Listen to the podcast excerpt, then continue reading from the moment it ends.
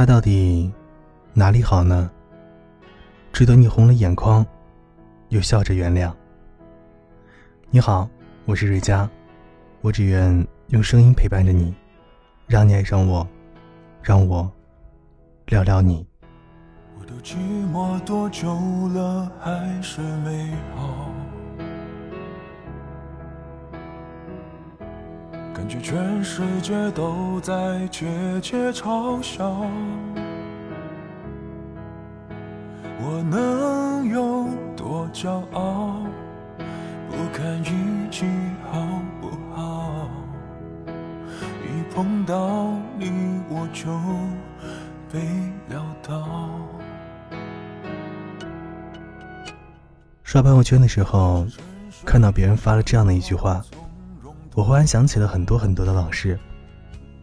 他是不是也在那个年纪，炙热的喜欢过一个人？即使你知道他没有那么喜欢你，还是一腔孤勇，费尽全力的去讨好他。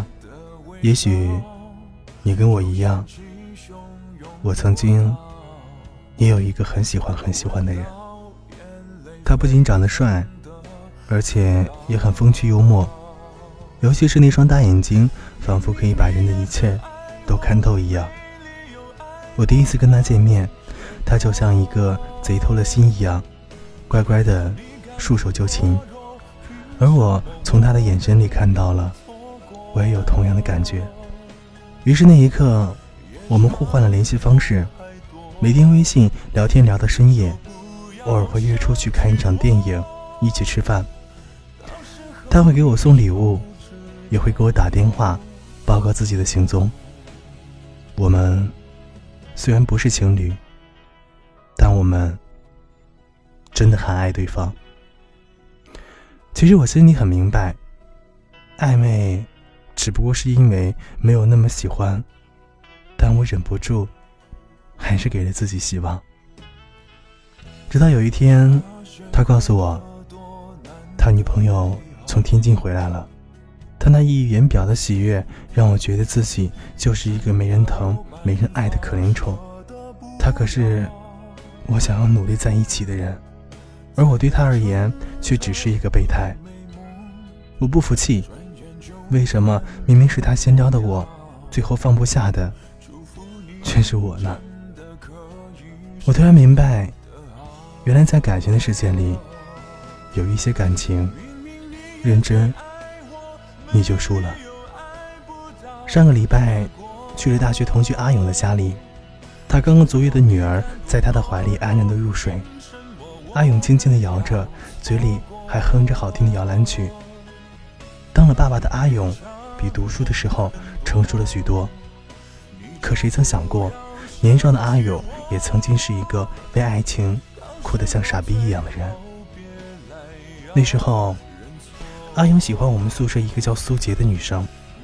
苏杰五官清秀，气质高冷，不怎么爱说话，身边还有一大群的追求者。但是在阿勇的眼里，苏杰就是仙女。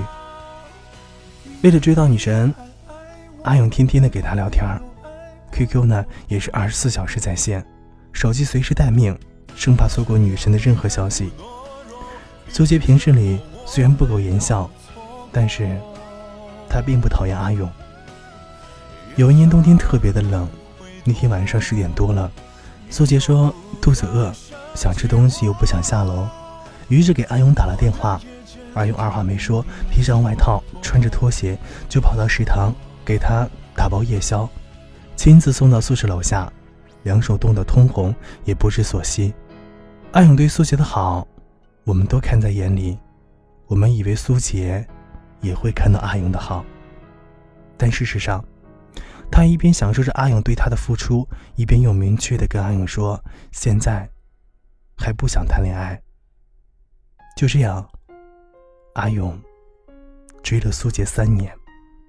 知道苏杰跟前男友复合的那天晚上，阿勇在操场上哭得撕心裂肺。他用了三年的时间，终于明白了一个道理：不爱你的人。是感动不来的，所以，他不喜欢你，你就放手吧。假装自己不曾动心过，把那份感情埋在风沙里，别指望着备胎有转正的那一天。他赠予的你一场空欢喜，正好让你明白了，谁才是真正值得你去爱的那个人。都停了，这片天为什么呢？我还记得你说我们要快乐，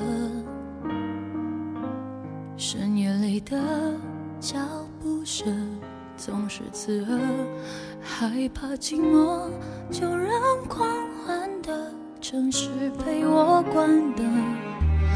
只是哪怕周围再多人，感觉还是一个人。每当我笑了，心却狠狠的哭着。